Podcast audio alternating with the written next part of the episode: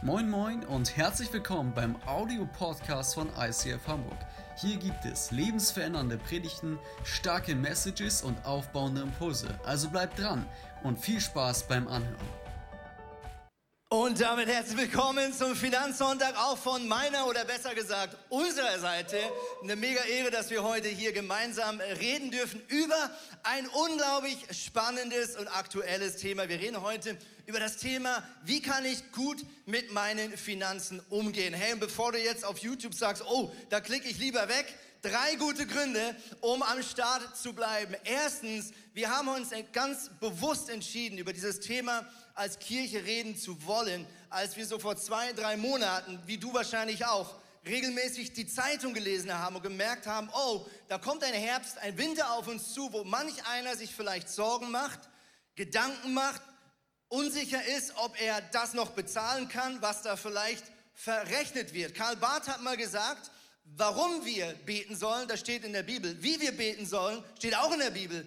Aber für was wir beten sollen, das steht in der Zeitung. Also vielleicht machst du dir gerade zu Hause oder hier im Saal ernsthaft Gedanken, hey, was kommt da auf uns zu und wie kann ich gut mit dieser Herausforderung umgehen, dann ist das der erste Grund, warum wir heute über das Thema reden. Es gibt zwei weitere gute Gründe. Jesus und die ganze Bibel, das Alte und das Neue Testament, er redet staunlich oft über das Thema Finanzen. Wie gehst du damit um? Was machst du, dass du dir keine Sorgen machst? Wie gehst du mit Besitz um? Was ist gut daran? Was ist manchmal gefährlich daran? Jesus hat viel über das Thema Finanzen geredet. Deswegen glauben wir, dass man über Geld spricht. Anstatt zu sagen, über Geld spricht man nicht. Und der dritte Grund ist, ich glaube, es tut uns allen immer wieder gut, mal ein Update zu laden. Bei mir auf dem Computer, da poppt immer so eine Meldung auf, wenn mein Virenscanner sich wieder geupdatet hat und mein Viren äh, sozusagen das, die Datenbank wieder abgedatet ist. Und ich glaube, es tut auch gut, in regelmäßigen Abständen, egal wie es dir geht mit Finanzen, mal wieder das Budget zu öffnen. Und meine Frau und ich zum Beispiel haben das in den Sommerferien gemacht, wunderschöne Sommerferien, einfach mal so Finanzplanung. Haben zwei Tage unser komplettes Budget überarbeitet, neu überlegt, wo möchten wir wie viel investieren, was müssen wir zurücklegen und so weiter und so fort. Und es lohnt sich, gerade in Zeiten wie diesen, dass du hinschaust. Weil ich glaube, wenn es einen Fehler gibt, den wir machen können, ist, dass wenn wir die Zeitung aufschlagen oder Online-Medien lesen und sagen, oh, Panik, Angst und dann gucken wir einfach weg. Ja, wegschauen löst bekanntlich keine Probleme. Und wir wollen heute auch in dieser Predigt so einen göttlichen Rhythmus miteinander in, äh, üben. Und äh, vielleicht hilft er dir ein bisschen. Wenn ich mir Sorgen mache über das Thema Geld, dann habe ich drei einfache Dinge, die ich in dieser Reihenfolge tue. Erstens, ich schaue nach oben, dann schaue ich in mein Herz und dann schaue ich hin. Also hochschauen, sich bewusst machen, Moment mal, meine finanzielle Versorgung, meine Gesundheit, alles, was ich habe, kommt ja von dem da oben.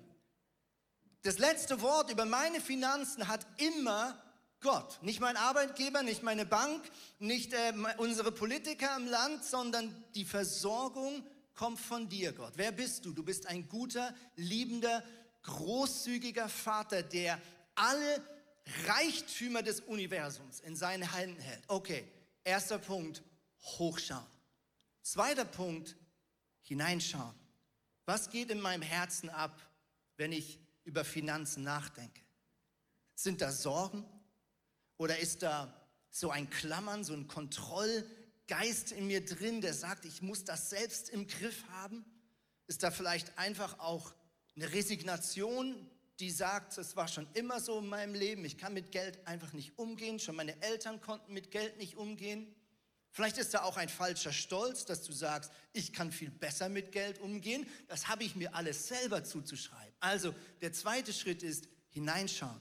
Und wir werden gleich in der Hälfte der Predigt so einen Unterbruch machen, indem wir zurück in Worship gehen und wo wir einmal den Heiligen Geist bitten, hier hineinzuleuchten und uns zu sagen, was er da bewegen möchte.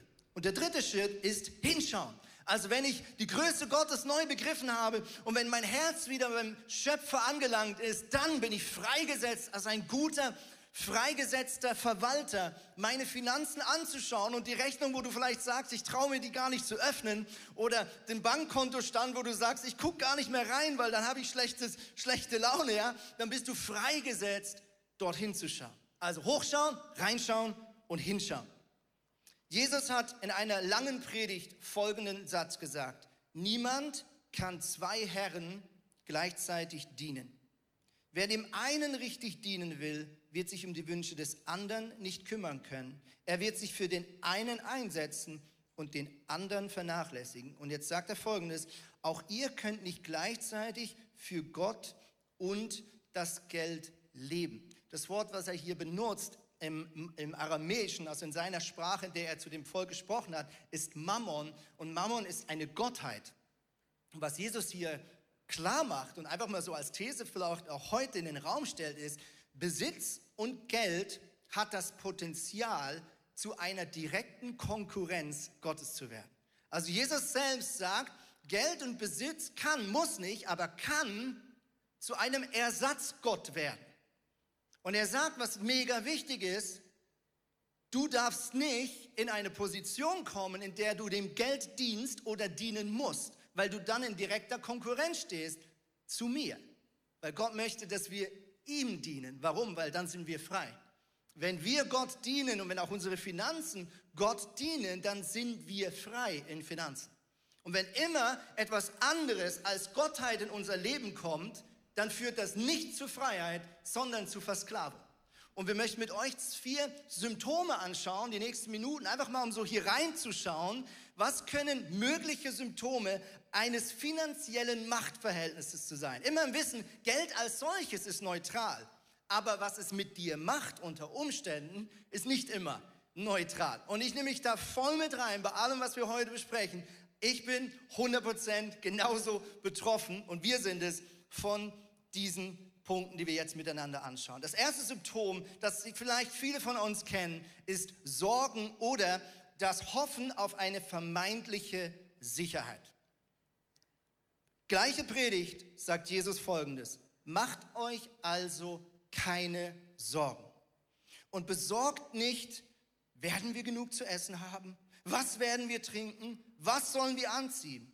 Nur Menschen, die Gott nicht kennen, lassen sich von solchen Dingen bestimmen.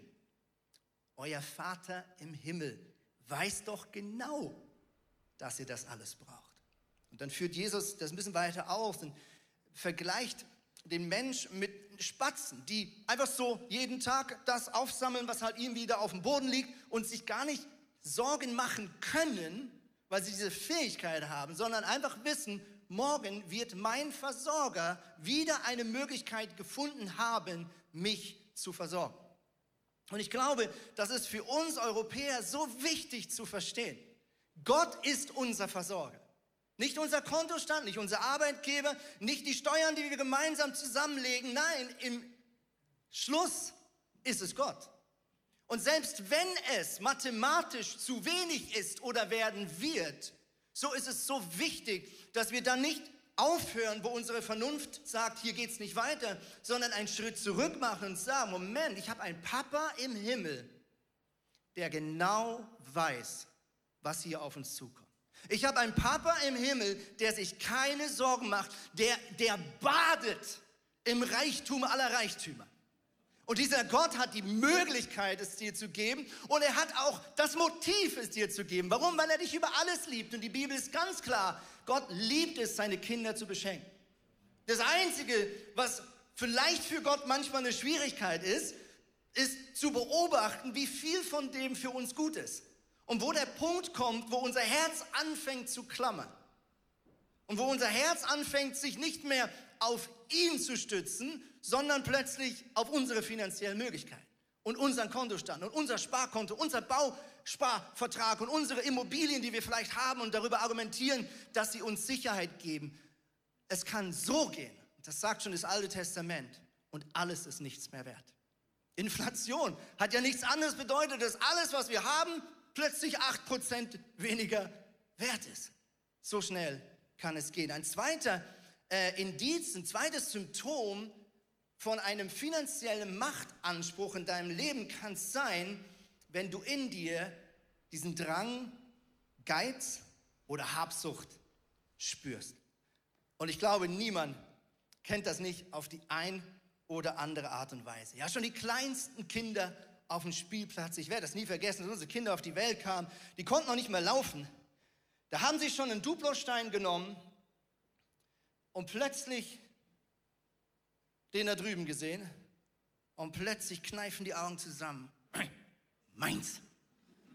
Und du denkst, woher hast du das denn? So schnell kann man das ja gar nicht jemandem beibringen.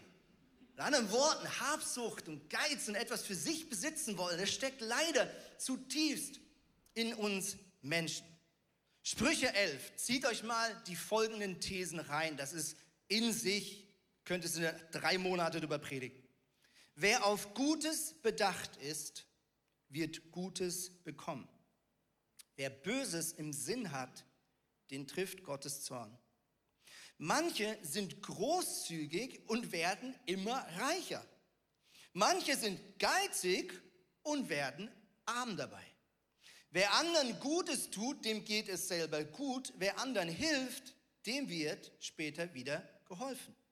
Wer in Notzeiten sein Getreide hortet, den verwünschen die Leute. Aber sie preisen den, der bereit ist, es zu verkaufen, damit alle was zu essen haben. Wer Gutes tun will, findet Zustimmung. Wer Böses ausheckt, den wird es selbst treffen. Wenn du auf dein Geld vertraust, wirst du fallen wie ein welkes Blatt. Lebe so, wie Gott es will, wirst du aufsprießen wie frisches Grün. Wow! Was für krasse Themen. Und man ist doch fast schon versucht aufzustrengen und zu sagen, warte, jetzt hat der Pastor, glaube ich, irgendwas falsch gelesen. Wenn man doch großzügig ist, hat man doch weniger. Oder nicht? Und wenn man geizig ist und klammert, dann hat man doch mehr, mathematisch gesehen. Nein, die Bibel sagt, wer großzügig ist und teilt mit anderen, wird reicher. Und wer geizig ist, bekommt weniger. Komplett anders. Das macht mathematisch keinen Sinn, aber das ist auch Gott egal, was dein mathematischer Kopf so sagt. Ich möchte mit euch eine Kampagne anschauen, die uns gerade hier in Deutschland die letzten fast schon Jahrzehnte krass prägt. Ein ganz bekannter Satz, nämlich Geiz ist geil. Wer kennt diesen Satz nicht? Geiz ist geil. Wir haben unzählige Werbungen gesehen. Geiz ist geil. Ich möchte heute etwas in den Raum stellen. Geiz ist scheiße. Geiz ist absolut nicht geil.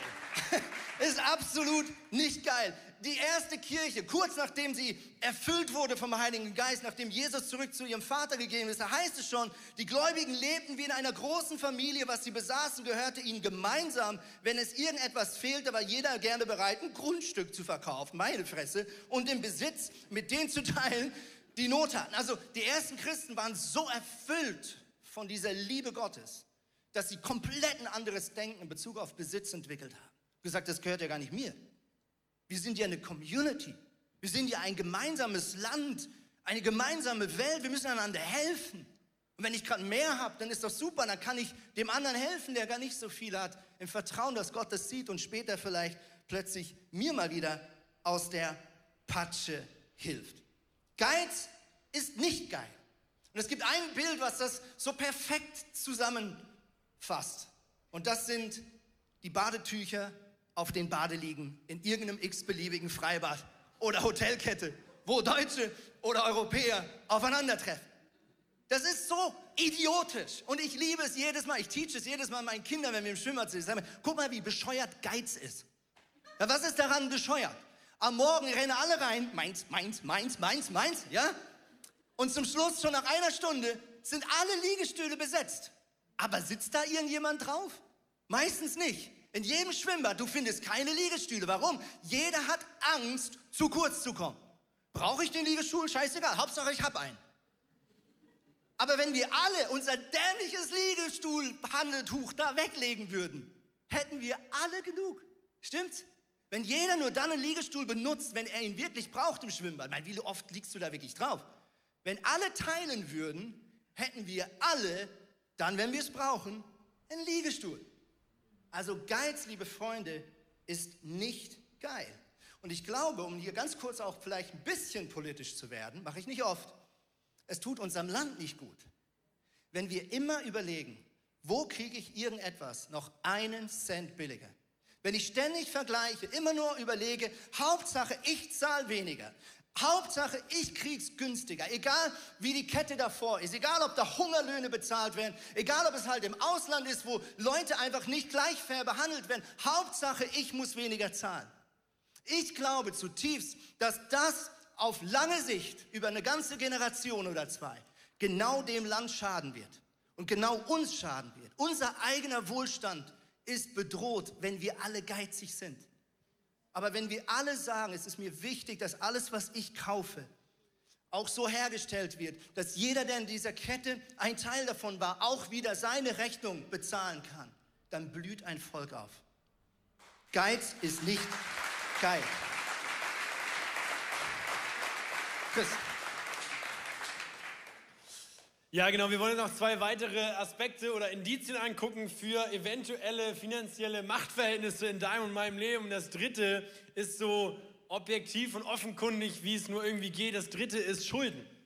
Ja, und jetzt denken wir vielleicht auch sofort an diese großen Schulden, die vielleicht auch irgendeine Art von Gegenwert haben, wenn es um so eine Immobilienfinanzierung oder ähnliches geht. Davon will ich jetzt aktuell mal nicht reden, in dem Wissen, dass das auch wieder ein eigenes Predigtthema ist, ob es überhaupt gesunde Schulden gibt, sondern ich rede von den Klassikern Dispo überzogen, Konsumkredite aufgenommen, Kreditkarten überreizt. Wer kennt das? Hey, und es ist so, es ist so doof, dass wir uns in eine Abhängigkeit gegenüber Firmen oder anderen Menschen stellen. Hey, selbst wenn du dir über einen Monat lang Kohle vom Kumpel leist und nicht sofort bei PayPal zurückzahlst, machst du dich schuldig. Und in Deutschland letztes Jahr im November waren über 8,86 Prozent der Menschen über 18 Jahre alt schuldig bzw. zahlungsgestört. Sprich, sie hatten einfach kein Cashflow, also sie konnten ihre Rechnung nicht begleichen. Das sind fast 10% unseres Landes von Leuten, die Ü18 plus minus mit Geld irgendwie umgehen müssen. Und das finde ich crazy und wir werden darin ja gepolt. Ja, es ist immer günstiger oder es ist inzwischen oft umsonst, in Anführungszeichen, erst später zu bezahlen. Und wir werden oft in eine Abhängigkeit gelotst und geführt, wo wir denken, dass es mega gesund ist, weil wir müssen ja erst in drei, ich habe jetzt 30 Tage Zeit, um das Geld zu beschaffen für das, was ich jetzt schon habe. Das ist absolut nicht gesund. Sprüche 22,7 heißt es, der Reiche hat die Armen in seiner Hand, denn wer sich Geld leiht, ist abhängig von seinem Gläubiger. Und das ist das, wir rennen etwas hinterher und wir rennen einer Verschuldung hinterher. Und nicht umsonst gibt es auch Studien, die nachweisen, dass wenn wir in schuldhaften Verhältnissen leben, dass wir deutlich mehr gestresst sind als ohne Schulden. Es ist doch logisch, dass wir vielleicht weniger gut schlafen können, wenn wir morgen eine Rate zu bezahlen haben, wo wir uns vielleicht sogar neu für verschulden müssen. Es ist doch logisch, dass wir nicht gut schlafen oder vielleicht eine kürzere ähm, Gedulds, einen Geduldsfaden haben oder irgendwas, wenn wir Kredit, Konsumkreditverträge unterschreiben, wo am Ende drin steht, ich hab dich am Arsch, wenn du nicht zahlst. Das heißt das auf gut Deutsch, so von wegen, la la la la, du trittst alle Rechte ab. Ja, die können da klingeln, bei dir zu Hause alles mitnehmen, was irgendwie wertvoll ist wenn du deine Rate nicht zahlst und du machst dich abhängig. In den Sprüchen 13.11 heißt es, erschwindet der Reichtum, schwindet schnell wieder. Zungenbrecher, erschwindet der Reichtum, schwindet schnell wieder. Doch was man sich langsam erarbeitet, wird immer mehr. Und ich finde es so geil, dass es Gottes Idee ist, schon wieder konträr zu unserer aktuellen Gesellschaft, dass es immer besser ist, mehr, schneller, weiter, höher zu laufen. Sagt er, hey, was langsam erarbeitet wird, wird immer mehr. Das ist so ein gutes Prinzip, worauf wir auch nachher noch zu sprechen kommen, Schritt für Schritt einfach sich in göttliche Finanzen reinzubewegen. Und es bringt nichts, auf Pump zu leben. Es bringt nichts, sich Dinge zu besorgen, die man sich gar nicht leisten kann, damit man dazugehört, wo man gar nicht weiß, wozu man gehört, um jemandem zu gefallen, den man vielleicht gar nicht kennt. Ja, Schulden sind einfach wie Geiz nicht geil. Der vierte Punkt, wo wir eventuell in ein finanzielles Machtverhältnis geraten können und vielleicht sitzt du hier und mit den ersten drei Punkten hast du nichts zu tun. Du denkst, Sorgen muss ich mir wirklich nicht machen. Mit Geiz und Habsucht habe ich schon mal gar kein Problem, ich gehe nicht in Schwimmbäder. Und drittens, Schulden Ich weiß auch nicht mehr, wie man das schreibt. Ja, und vielleicht ist es bei dir der Punkt, dass du sagst, hey, mir geht's so gut, dann Punkt eins, du darfst so dankbar sein. Wenn du die ersten drei Dinge nicht kennst, du darfst so dankbar sein. Punkt zwei, kann es sein, dass es was mit dir macht, wenn die Dinge, die du gerade hast, wenn du die nicht mehr hast, du nicht mehr du selbst bist? Kann es sein, dass die Dinge, dein Besitz, vielleicht ein bisschen deine Identität beweihräuchern und sagen, du bist ein geiler Kerl, weil du die und die Sachen trägst? Bist ein geiler Kerl, weil du das und das Auto fährst? Bist ein geiler Kerl, weil du mit 24 deine siebte Immobilie gekauft hast? Genau so. Und vielleicht bist du jetzt hier und denkst so, ach mein, dein, das sind doch alles bürgerliche Kategorien, wie die Deutsche Bank mal zu sagen pflegte. Kleiner Joke am Rande, das war das Känguru, wer es noch kennt. Ähm, hey, und es fängt schon im Wording an. Hey, ist es deins oder ist es vielleicht Gottes, was er dir anvertraut? Und es ist wie mit so einem, mit so einem Geldschein. Ich habe euch einen Geldschein mitgebracht. Es sind 50 Euro. Und mir wird das persönlich tatsächlich schon ein bisschen wehtun, wenn die jetzt einfach nicht mehr da wären. Und du kannst da jetzt viel rein interpretieren. Es könnte vielleicht ein Auto sein, an dem du hängst. Es kann vielleicht ja, deine Bling-Bling-Ketten sein, an denen du hängst. Vielleicht die Dinge, die dir Identität geben, weil du sonst Schiss hast, nach draußen zu gehen, weil du Schiss hast, nicht akzeptiert zu werden. Und weißt du was? Vielleicht wirst du bestohlen, vielleicht machst du einen Autounfall, vielleicht, weiß ich nicht, äh, musst du all deine Immobilien wieder verkaufen und das schöne ganze Geld, was du eigentlich hattest, ist einfach nur ein Riesenhaufen Knülle. Und es sieht erstens nicht gut aus. Jeder Kassierer ist genervt, wenn du das in die Hand gibst. Und drittens, man fühlt sich wahnsinnig nicht gut, in dieser Identität zu leben. Hey, und wir wollen jetzt, Andi hat es eben schon gesagt, in, in einen Moment gehen, einfach mitten in der Predigt, wo wir den Heiligen Geist mal einladen und fragen, hey, welches Machtverhältnis möchtest du heute korrigieren? Weil das Schöne ist, dass Gott diesen Schein nehmen kann und dich komplett wiederherstellen kann als Kind Gottes. Und dich komplett wiederherstellen kann und die Identität zusprechen kann. Dich frei machen kann von Sorgen. Dich frei machen kann von Habsucht und Geiz. Dich frei machen kann von Schulden. Andi. Yes, Chris hat schon angedeutet. Wir möchten einfach jetzt äh, einen Song spielen. Du kannst zu Hause oder hier im Saal kurz deine Augen schließen. Was wir machen wollen, bevor wir einfach in die Praxis gehen, dass wir jetzt dem Heiligen Geist den Raum geben, dass er das ansprechen darf und vielleicht auch korrigieren darf, ähm, was er möchte. Ja, wie so ein Virenscan-Programm, wo man einmal durchlaufen kann. Weil ich glaube, das ist für jeden was ganz anderes, was heute Morgen wirklich dran ist. Wir, haben hier eine Predigt vorbereitet mit spannenden Punkten, aber wir alle stehen an einem ganz anderen Punkt. Und deswegen, bevor wir weitermachen, nimm jetzt kurz die Gelegenheit, einfach den Heiligen Geist diesen Raum zu geben, zu sagen, wo möchtest du was korrigieren? Wo möchtest du was nachjustieren? Wo sind meine Einstellungen und mein Denken noch nicht so, wie du dir das vorstellst? Und dann triff eine Entscheidung und sag Gott, was du ändern möchtest mit seiner Hilfe.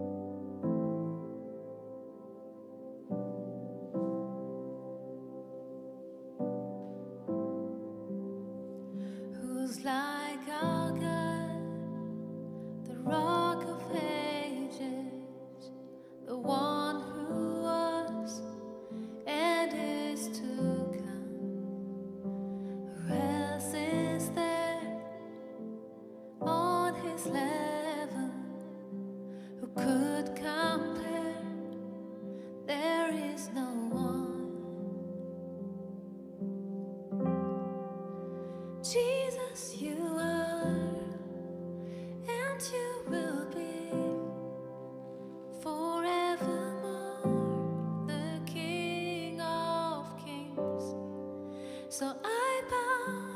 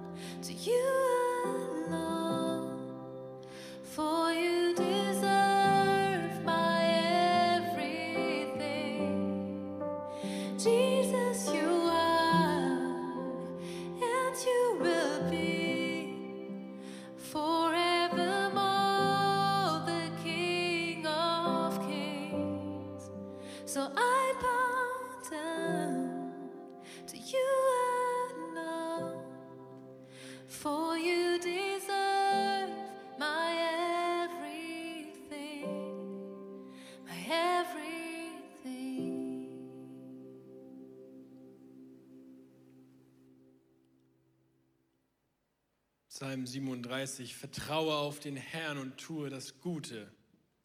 Bleib wohnen im Land und bewahre Treue. Freu dich innig am Herrn, dann gibt er dir, was dein Herz begehrt. Befiehl dem Herrn deinen Weg und vertrau ihm, er wird es fügen. Jesus, wir danken dir so sehr, dass du weißt, was unser Herz braucht.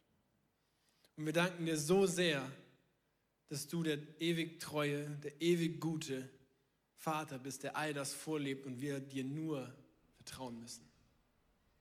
Amen. Schwierig, wenn man Worship in der Predigt macht und dann selbst so ergriffen ist. Uiuiui. Ähm, ey, wir, wir wollen einfach mal angucken. Ich weiß nicht, ob du dich eben in den ersten vier Sachen irgendwo wiedergefunden hast. Ich weiß nicht, wie es dir grundsätzlich mit der Thematik geht, in dem Wissen, dass es manchmal auch crazy ist. Aber wir haben eben schon angeguckt, hey, es ist ein Game Changer, bevor wir auch ganz praktisch werden gleich, ist vorab die Rolle zu klären, was ist Geld eigentlich für dich? Dienst du dem Geld oder dient das Geld dir, damit du Gott dienen kannst? Und ist Geld etwas, was du anvertraut bekommst von Gott? Oder ist Geld etwas, was du hart für dich erarbeitet hast? Was deins ist, mein Schatz. Versteht ihr? Und allein diese Frage ändert alles. Wisst ihr warum? Wenn es nicht reicht, ist nicht dein Problem, sondern Gottes Problem. Wenn es zu viel ist, kannst du fragen, wohin damit? Verstehst du, wie ich meine? Es ist, ist so ein Gamechanger zu sagen, hey Gott, danke, dass du mir das anvertraust. Und jetzt wollen wir mal gucken, was er für uns vorbereitet hat, weil er sagt nicht, dass wir uns nicht kümmern sollen. Er sagt nur, dass wir uns nicht sorgen sollen. Ein riesenweiter Unterschied. Und wir wollen gucken, hey, wie können wir uns denn kümmern? Und wir haben drei Prinzipien mitgebracht. Das erste Prinzip ist das Prinzip des Gesch... Ja. Na. Na gut, nehmen wir den. Des geschlossenen Kreises. Und auf gut Deutsch heißt der geschlossene Kreis, dass wir einfach stumpf nicht mehr ausgeben, als wir einnehmen. Mega easy, oder? Cool. Ähm, Even kommt dann auch gleich darauf zurück zu sprechen. Wir haben einen äh, Finanzkurs im Oktober, den wir euch ans Herz legen wollen, wo du auch diese Prinzipien einfach nochmal äh, vielleicht ein bisschen detaillierter erklärt bekommst. Wir wollen es jetzt ganz praktisch machen. Ja, wie kann das funktionieren? In dem Wissen, manchmal klingt das so viel einfacher, als es ist, weniger auszugeben, als man hat. Ja? Ähm, und das Erste ist, wie ich das machen kann. Erster Lifehack dafür ist, einfach wissen, was man hat. Ja, es klingt jetzt noch banaler, als weniger auszugeben als das, was man hat, aber dafür musst du erstmal wissen, was du hast. Ja, manche haben so eine, ich gucke auf meine Kontoroutine vielleicht von einmal im Jahr. So, ja, gibt ja auch jährliche Abbuchungen, reicht schon irgendwie, Gott ist mein Versorger. Aber dann könnte es sein, dass du nicht so ganz up to date bist, was deinen Kontostand angeht. Und äh, ich tatsächlich gucke einfach einmal am Tag ganz neutral auf meinen Kontostand, um zu gucken, was ist da drauf, womit habe ich zu rechnen, fertig. Und dann weiß ich auch nach drei Minuten Bescheid, alles ist in Ordnung. Das hilft, um nicht in eine vielleicht Gehalt, Gehalt ist da und ich sprinte los Mentalität zu kommen. Ja, du kannst es vergleichen mit einem Marathon, wenn du 42 Kilometer vor dir hast und die ersten zwei Kilometer durchsprintest, werden die nächsten 40 wirklich hart. Und das gleiche ist, wie wenn du am ersten Gehalt bekommst und am dritten nicht mehr so viel da ist und du aber noch 28 Tage to go hast. Und dann heißt es nämlich nichts mehr to go zu bestellen. So.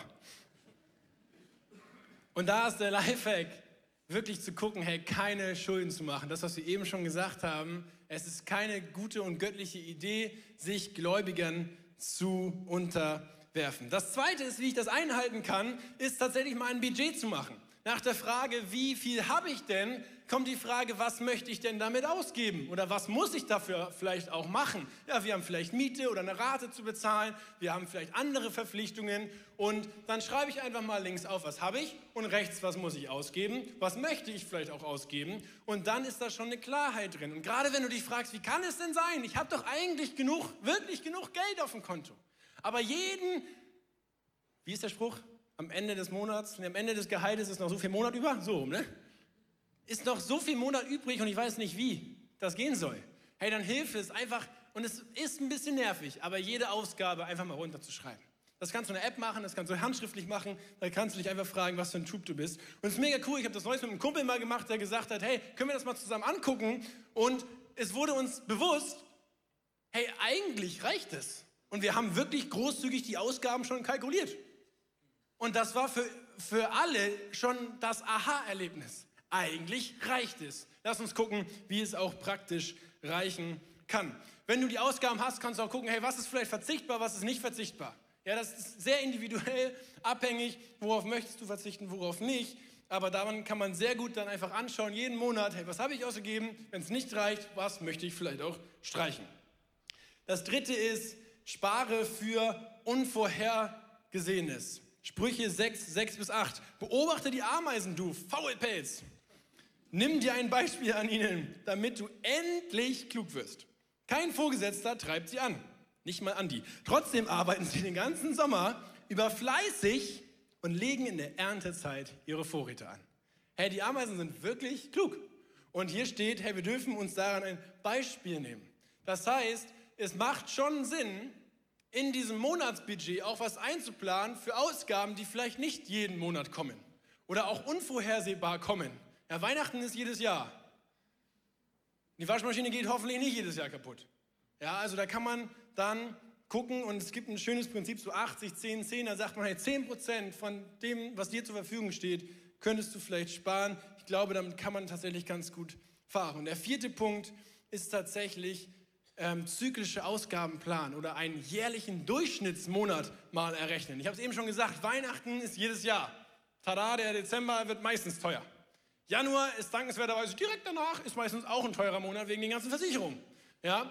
Ähm, ich hatte das jetzt wieder, Christina, meine Frau, hatte vor zwei Tagen Geburtstag, kam auch sehr überraschend. Ja? Also auch das kann man planen. Im Sommer meistens mehr Hochzeiten als im Winter. Wenn man da großzügig sein möchte und schenken möchte, kann man das schon im Februar zurücklegen. Also ihr könnt mal so ein Jahr angucken, hey, was kommen denn da an besonderen Ausgaben auf euch zu? Und dann macht ihr einfach so einen Durchschnittsmonat. Und dann ist das auch alles gar kein Problem mehr. Und ich liebe die Bibel, die sagt, Sprüche 24,7, vernichte, verrichte, wow, verrichte draußen deine Arbeit und bestelle dein Feld.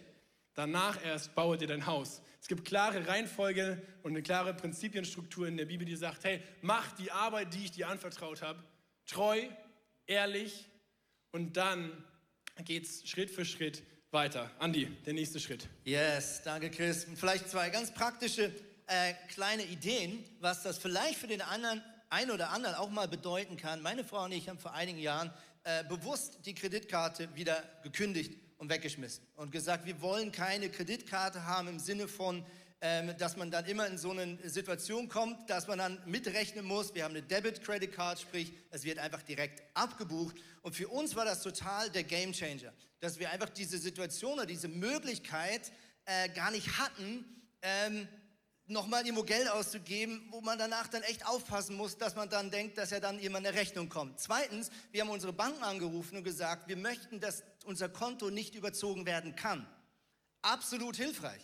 Absolut hilfreich. Haben wir bis heute so gelassen. Ich will das in meinem Kopf klar haben. Dieses Konto kann nicht überzogen werden. Das hilft mir und zwingt mich manchmal auch zu sagen, nein, wir müssen jetzt hinschauen, dass wir bis Ende Monat alles so bezahlen können, wie es auf uns zukommt. Der nächste Punkt, der mag jetzt den einen oder anderen so ein bisschen schockieren, äh, das ist das Prinzip des Zehnten. Ich weiß nicht, wer von euch das kennt. Du findest das im Alten, auch im Neuen Testament. Die Logik, dass man sagt, ich gebe von allem, was ich einnehme, meine Einnahmen, früher war das Ernte zur Zeit der Juden, heute ist das bei den meisten wahrscheinlich Geld, dass man den ersten zehnten Teil zurück in den Tempel oder später in die lokale Kirche hineingibt. Vielleicht hast du das noch nie gehört, vielleicht kennst du das aus der Businesswelt. Es gibt zum Teil Finanzguru, die gar nicht gläubig sind.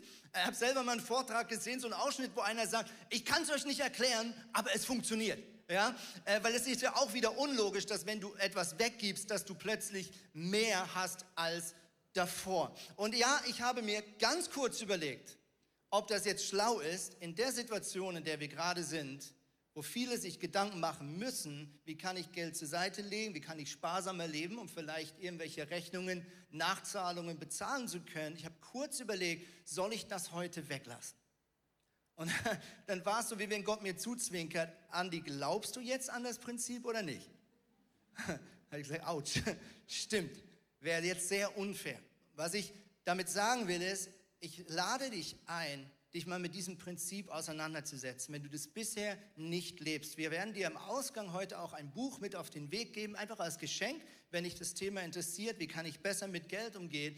Und ich mach dir Mut, mach dich mal auf die Reise. Ich persönlich habe jahrelang dagegen gehadert. Ich habe zu Gott gesagt, das ist Altes Testament, ich lebe im Neuen Testament und so weiter und so fort. Das kann doch nicht, das klingt so stumpf wie eine Regel, das ist doch irgendwie nicht so, wie ich dich erlebe im Alltag und ich musste mir irgendwann eingestehen, und das nenne ich jetzt empirische Theologie, dass Menschen, die dieses Prinzip leben, weil sie das von den Eltern gelehrt bekommen haben, weil sie in einer Kirche sind, wo das gelehrt wird, dass Menschen dieses Prinzip lehren, statistisch gesehen viel, viel, viel öfter Ruhe haben in ihren Finanzen als Leute, die sagen, ich lebe das nicht. Das ist jetzt einfach nur an die Pantli-Beobachtung, empirische Andiologie, okay? Aber ich mache dir Mut, mal darüber nachzudenken kurz vielleicht in die Bibel geschaut. Äh, das Interessante ist, dieses Prinzip kommt gar nicht erst im jüdischen Gesetz vor, wo Gott dem Volk Israel in der Wüste Sinai diese Gesetze mit auf den Weg gibt, sondern wir finden es witzigerweise schon ganz am Anfang. Da wird berichtet zum Beispiel vom Abraham, der aus einer Schlacht zurückkommt. Er hat äh, die, die Feinde besiegt und er kommt mit einem riesen Schatz an erbeuteter Ware und er trifft auf den Priester Melchisedek und er gibt ihm den ersten zehnten Teil. Es steht da einfach unkommentiert. Man weiß eigentlich nicht, woher diese ersten Menschen auf diese Idee gekommen sind. Vielleicht war es so ein Tipp, den Gott Adam und Eva mit auf den Weg gegeben haben. Wir wissen es nicht. Aber wir finden das Prinzip schon vor der jüdischen Gesetzgebung. Okay? Und das Zweite, was vielleicht aus meiner Sicht fast der spannendste Gedanke ist und der bei mir irgendwann auch Klick gemacht hat, ist die Geschichte von Kain und Abel. Kain und Abel waren die ersten zwei Söhne, also Adam und Eva, die ersten zwei Menschen, bekommen Kinder, äh, Kain und Abel, und die beiden gehen einem Beruf nach. Okay? Der eine ist Bauer, der andere ist Viehzüchter. Und jetzt lest Folgendes. Die beiden, Kain und Abel, wuchsen heran. Abel war ein Hirte, Kain ein Bauer. Eines Tages nahm Kain etwas von dem Ertrag seines Feldes und brachte es dem Herrn als Opfer. Also er nimmt etwas. Achtung, auch Abel wählte eine Gabe für Gott aus. Er schlachtete einige von den ersten Lämmern seiner Herde und opferte die besten Fleischstücke mitsamt dem Fett daran. Fett war damals sehr wertvoll.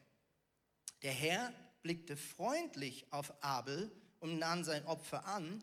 Kain und seinem Opfer hingegen schenkte er keine Beachtung. Und Kain wird dann so zornig, dass er mal ganz kurz seinen Bruder umbringt. Und ich habe diese Geschichte so viele Jahre nicht verstanden. Ich fand das so unfair von Gott. Ich weiß noch, in meiner Kinderbibel, da waren so zwei Altäre, Kain und Abel, beide machen ein, ein Opfer und der Rauch von, von, äh, von Abel, der ging so schön nach oben, so schön weiß, ja, und der Rauch von, von Kain, der ging so ganz schwarz auf die Seite. Und ich habe Gott immer so ein bisschen angeklagt und gesagt, ja, warum bist du denn zu einem großzügig und den anderen verurteilst du? Bis ich selber eine Predigt gehört habe und dieses Detail entdeckt hat, was hier versteckt ist. Also hier scheint ein kleiner Unterschied zu sein, der aber über das Herz dieser zwei Männer viel aussagt.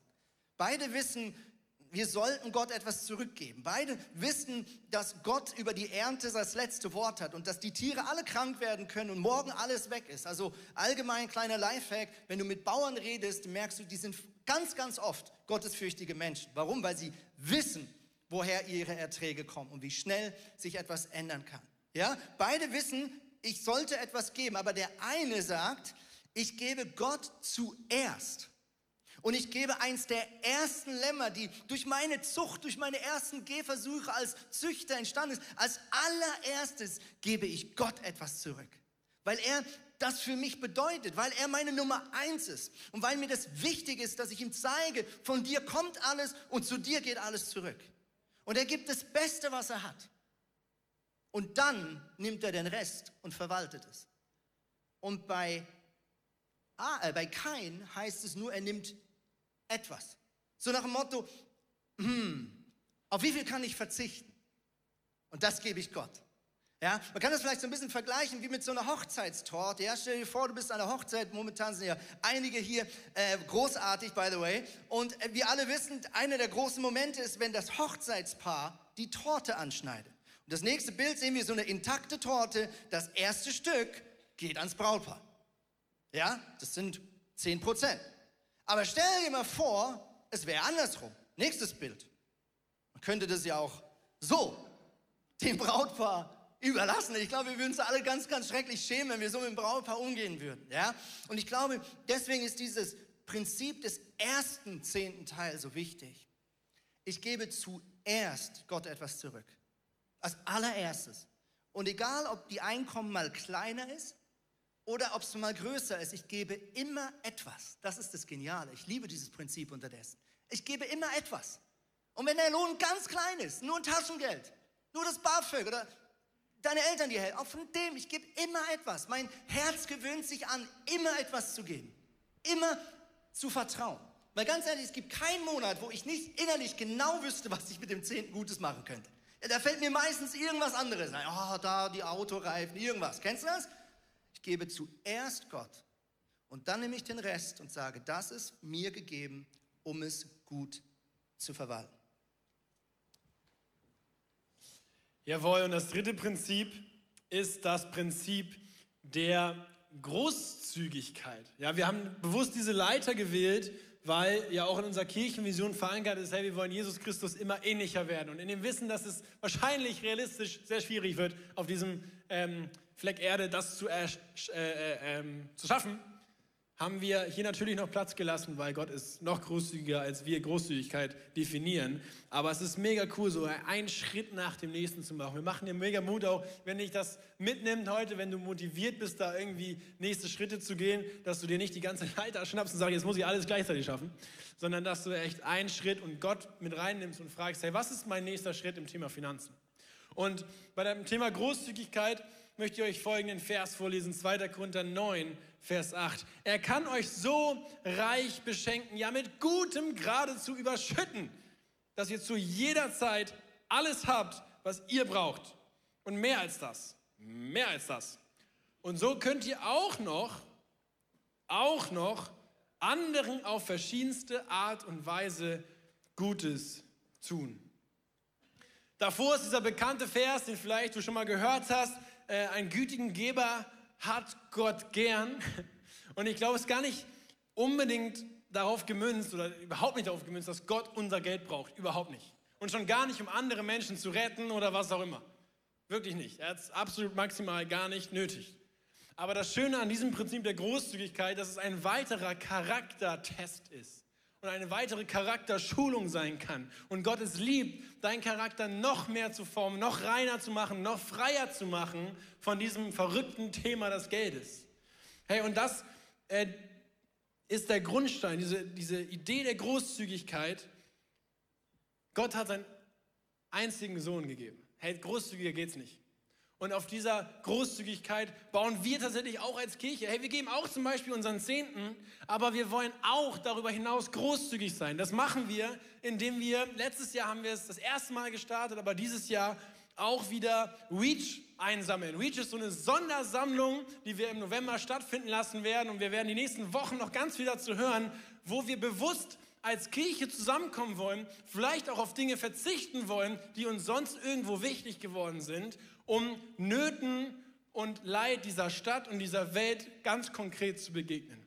Wie das konkret aussieht, werdet ihr die nächsten Wochen hören. Aber damit ihr schon mal hört, worauf das Ganze münzt, ist, dass wir als Kirche zusammen diese Prinzipien auch leben wollen. Und ich glaube, das Ding dieser Großzügigkeit ist wirklich auch kein Betrag von oder keine Frage des Geldes, des Betrages. Ja, vielleicht sitzt du hier und denkst du so irgendwie genau mit BAföG oder Studi, ja, okay, was, was kann ich denn machen? Hey, manchmal ist deine Zeit großzügiger und wertvoller als alles andere. Und es sind diese Momente und es ist dieser Lifestyle, zu dem wir euch einladen wollen, wo der Heilige Geist Erlaubnis hat zu reden. Wo der Heilige Geist Erlaubnis hat, mit dir zu kommunizieren und du diese Dinge umsetzt. Ich weiß nicht, ob es dir manchmal auch so geht. Ich lese manchmal so abgefahrene Bücher mit Wundern Gottes und ich denke mir so, ja, ich will das auch erleben. Und dann fragt Gott mich manchmal, und was tust du dafür? Und dann denke ich mir so, mm, genau. Kennst du das, wenn du sagst, ich will das auch erleben, aber manchmal, wenn der Heilige Geist kommt, ich, ich will oder ich fände es mega, wenn du diese Person auf den Kaffee ernährst. Ich fände es super, wenn du dem nochmal zuhörst. Ich fände es genial, wenn du einen Beitrag für das Herbstcamp überzahlst. Ich komme gleich noch auf eine Zeugnisgeschichte dazu sprechen. Reagierst du dann und sagst du, naja, ich habe ja schon mal in 10 gezahlt, jetzt hört es auch langsam mal auf mit der Großzügigkeit. Ne? Also es ist ein Lifestyle, den du nur mit dem Heiligen Geist trainieren kannst. Und manchmal sagst du nein, ich sage leider noch viel zu oft nein. Aber ich möchte euch in eine Geschichte mit reinnehmen vom letzten Jahr im November, Dezember. Und äh, meine Frau Christina und ich haben so vier Situationen gehabt, wo es sehr deutlich war, dass wir Menschen helfen oder Geld geben sollen.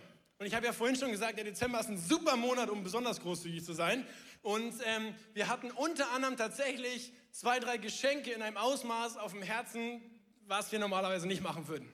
Und noch drei weitere Sachen, wo es sehr klar war, wenn du verheiratet bist, wenn ihr beide den Eindruck habt und dann auch noch die Summe gleich ist, dann müsst ihr das machen. Okay, dann gibt es auch keine Ausreden mehr, dann müsst ihr einfach tätig werden. Und dann guckt zu, was Gott daraus Schönes macht. Lange Rede, kurzer Sinn, wir haben äh, gedacht, okay, wir wollen uns darauf äh, trainieren, und wir haben schon bestimmt auch so oft Nein gesagt, wir wollen das machen, es ist Dezember, egal, komm, let's do it. Und wir waren so geil, das, das ist der Lifestyle, den wir trainieren wollen. wir waren so glücklich im Dezember. Und dann kam der Januar. Und es kamen genau vier Rechnungen rein, die maximal unnötig waren. Maximal nicht berechnet. Nein, ich hatte kein Durchschnittsjahr berechnet. Es waren Rechnungen, für die ich nichts konnte, nämlich irgendwie Sachbeschädigung im Auto. Und es waren in der Summe, diese vier Rechnungen, genau der Betrag, den wir im Dezember an andere Leute geschenkt haben. Und ich hing da so und dachte so, willst du mich eigentlich komplett verarschen? Wirklich.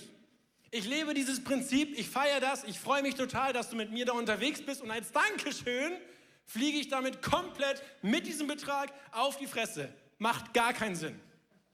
Ich dachte, wir sind dann frei, und natürlich segnest du uns auch noch mehr und lalalala. Und ich hing da und faktisch hat mein Kontostand gesagt, es macht keinen Sinn. Und ich habe Gott echt angeklagt und gesagt, was soll das? Ich verstehe es nicht und so werde ich das nicht mehr leben können. macht wirklich keinen Sinn. Und Gott hat gesagt, hey, es ist eine Vorbereitung. Und wenn du wegen solcher Beträge schon im Januar, einen Monat später, rumheulst, dann haben wir das nächste Jahr und die kommenden Jahrzehnte echt ein Problem. Verstehst du, wenn du nicht bereit bist, das etwas zu geben, für mich war es viel, dann, dann haben wir beide echt eine Schwierigkeit, auf dem gemeinsam zu wachsen. Und es war echt eine harte Prüfung, kann ich euch sagen. Und es war komplett gegen mein rationales Verständnis von Großzügigkeit, weil mein Konto dagegen gesprochen hat. Und wisst ihr, ich weiß, es ist keine mathematische Formel, die immer in diesem exakten Moment auch aufgeht. Und manchmal wartet man auch ewig drauf und manchmal wird man auch nicht gesegnet im finanziellen Rahmen, sondern mit einer Freiheit zum Beispiel im Herzen so viel mehr wert als Geld. Aber ich durfte erfahren, dass sechs Monate später wir in einem finanziellen Ausmaß gesegnet worden sind, das hätte ich mir nicht mal erträumen können. Wirklich nicht. Und hätte ich damals im Dezember und im Januar nicht durch diese, wäre ich nicht durch diese Grundschule gegangen, könnte ich jetzt nicht, wirklich nicht das annehmen. Ich hätte dieses Geschenk nicht annehmen können. Und ich finde es so krass, wie Gott einen gebraucht und sagt, hey, ich, ich will mit dir auf die Reise gehen. Und ich lade dich so ein heute, dass das eine Reise wird für dich. Nicht, weil wir irgendeine Formel aufstellen wollen, wo du sagst, wenn du mehr gibst, dann kriegst du mehr zurück. Überhaupt nicht. Weil wir sagen, es kommt nicht darauf an, was auf deinem Konto ist, sondern es kommt darauf an, was dein Konto deinem Herzen sagt. Es kommt darauf an, was dein Konto deinem Herz sagt. Und was macht es mit deinem Herzen? Ich habe eben schon gesagt, damit möchte ich enden. Ähm, du, es, gibt, es gibt Momente, wo, wo Leute herausgefordert werden, großzügig zu sein. Und wir haben in, in vier Wochen das Herbstcamp vom ICF Hamburg. Ähm, und wir hatten einige Leute, ich glaube es waren sechs oder sieben, die offen und ehrlich uns geschrieben haben, ich würde sehr, sehr gerne mitkommen. Aber ich kann es mir finanziell leider aktuell nicht leisten. Und wir haben geschrieben, hey, ist kein Problem. Wir haben auch reingeschrieben in die Anmeldung, wer mehr geben kann, der ist herzlich dazu eingeladen, sich frei zu fühlen, mehr zu geben. Und ohne dass wir Werbung machen mussten, ohne dass wir konkret jemanden ansprechen mussten, haben wir jetzt mehr als sieben Leute und einen größeren Betrag übrig von Leuten, die mehr gegeben haben, als die Leute, die angefragt haben. Und manchmal, mein Herz berührt das so, weil ich weiß, Jesus hat jedes Herz im Blick.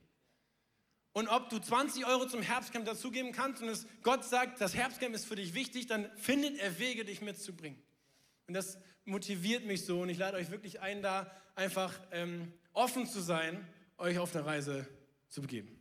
Ja, so genial. Danke, Chris. Yes, die Band darf gerne auf die Bühne kommen.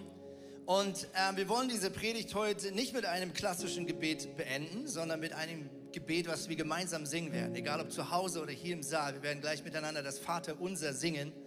Ähm, und wir haben uns bewusst entschieden, weil dort diese Liedzeile vorkommt, unser tägliches Brot, gib uns heute. Wir möchten heute wie die Spatzen, wie die Spatzen, ja, möchten wir heute uns an unseren Versorger wenden. Im Wissen, er hat das letzte Wort. Er hat das letzte Wort.